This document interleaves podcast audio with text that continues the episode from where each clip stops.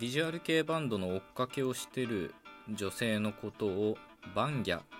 というのに対しビジュアル系バンドの追っかけをしてる男性のことはバンギャルオというそうです。始まりました。滋賀15の壺。今日も滋賀15の壺やっていこうと思います。これはですね、えー僕が最近仕入れた知識でラジオトークで番組なさってる佐藤さんのトークをトークを聞いて、えー知った知識となっております。まあ該当のトークは詳細欄に貼っておくのでよかったら聞いていただけたらと思いますし、まあ、佐藤さんの番組の他のトークもね、えーぜひ聞いていただけたらと思います。これなかなか面白いですよね、えー女性がバンギャで男性がバンギャルをっていうことで男性の方がやや長い形式を使ってる。ある意味女性の方がデフォルトっていうことですよね。おそらくこれはビジュアル系バンドの、まあ、追っかけしてる人は、まあ、女性がマジョリティというか多数派で、まあ、男性の方が、まあ、やや珍しいというかね少数派なので女性の方がデフォルトの形を使って男性の方が、まあ、やや特別な形を使うっていうことになってますね。こういったことって結構なんていうかな日常の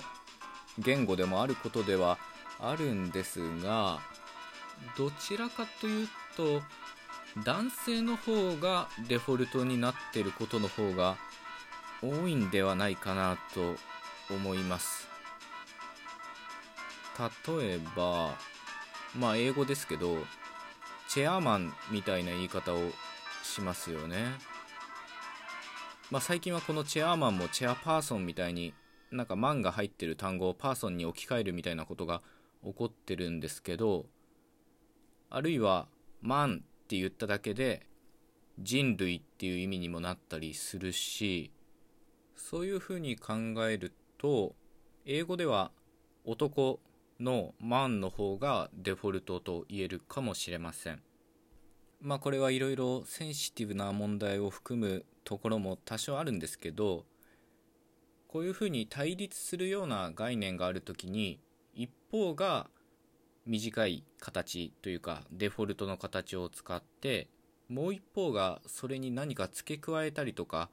特別な形を使うようなことがあります。言語学ではこれを無表と有表みたいな言い方をするんですね。つまりバンギャとバンギャルオは前者が無表で後者が有表ということになってます。この無表と有表の話は何も男と女に限ったことではないんですね。言語のあらゆるところで見られるものです。例えば食べるっていう動詞に対して受け身の食べられるっていうのは有表ということができます。つまり受け身でない時は何にもつかなくてまあ何ていうのこういうの能動体能動体の時は何もつかなくて受け身の時はラレっていうのが入ってるということですね。なので日本語では受け身の動詞の形は有表ということになります。まあこれはどんな言語でもそうではないかなと思います。あるいは否定もそうですよね。食べるに対し食べないっていうのはやっぱり食べるの方が無表で食べないの方が有表であると言えると思います。まあこれもどんな言語でも当てはまると思いますね。否定文の方が無表で否定じゃない時に動詞の形を変えるみたいななんかそんなネガティブな言語はおそらくないでしょうね。まあそういう人工言語を作ってみても面白いかもしれませんね。他にもこういう無表と有表の対立っていうのはあってまあ英語だと動詞の現在形と過去形とかですね。play に対して played みたいに ed っていうのが過去形は余計についているので英語では現在形が無表過去形が有表となってます。日本語はちょっとなこれは食べると食べたどっちが有評で無評かっていうのは現代語だけ見てるとちょっと分かりづらいですね。歴史的に見ればやっぱり食べたの方が有評であるとは言えるんですけどちょっと日本語の食べる食べたの対立はどっちが無評有評っていうのはにわかには言いづらいものとなってます。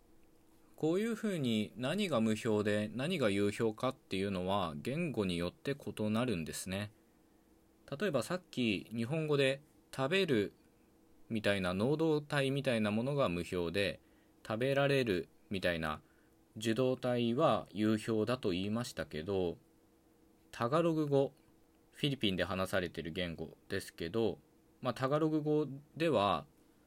能動体と受動体みたいなものがあるんですがどちらが有評かとはちょっと言いづらいんですね。というのが受動体みたいなものが能動体に何か付け加えてできたとはちょっと言いづらくて能動体も受動体も何か動詞にくっついているのでまあどっちが無評かっていうのは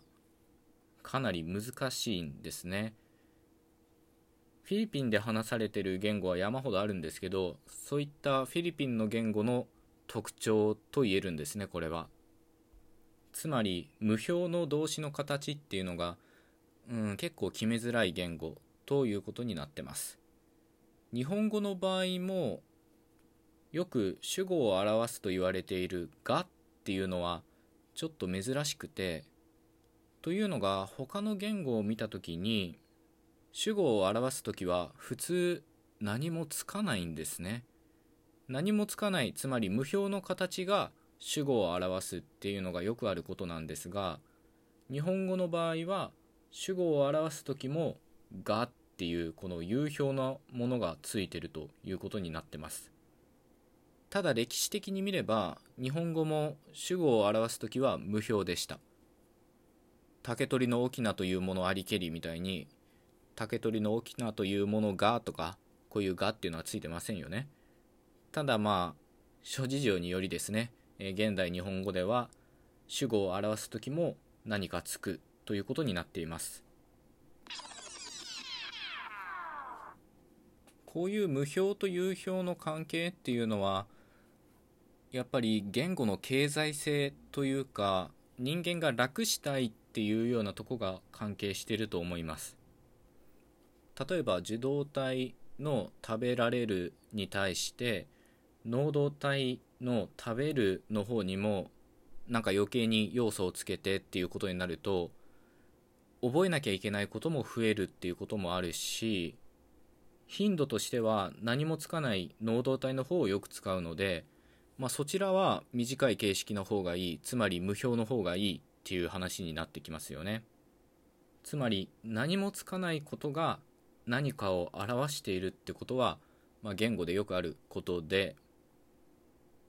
それは記憶の負担を軽減したいとか話す時の労力を減らしたいとか、まあ、そういったことが関わっていると思います。まあ簡単に言えばいちいち対立する2つの要素にそれぞれ何か形式を用意していたらしんどいっていうことですね。というわけで今回のトークはバンギャとバンギャルオから言語の無表と有表というものについてお話ししました。なかなかバンドマンの方もねライブとかできなくて大変だとは思いますね。っていうか今話しててバンドマンってこれもやっぱり男のマンの方が無表になってますね。僕は高校時代バンドを組んでたんでまあバンドマンだったんですよね。主にコピーバンドですけどで文化祭の時とかに活動するみたいな、まあ、そういったことをやってました。その文化祭のフィナーレで最後体育館で全校生徒の前で、まあ、演奏したんですけど、まあ、その時の興奮というか感動っていうのはものすごいものがありましたね。多分全校生徒1000人ぐらいいたと思うんですけどこの歓声がうわーっと上がってでその歓声が自分たちの方に向かってくるっていうのは、まあ、今までにない興奮でしたね。というわけで今回のトークはここまでということで最後まで聞いてくださってありがとうございました。また次回のトークでお会いいたしましょう。ごきげんよう。